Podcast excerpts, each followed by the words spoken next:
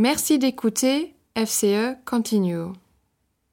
Merci aussi de nous transmettre vos dédicaces et suggestions par écrit, voire en audio, avec la messagerie vocale que vous trouvez sur notre page radio.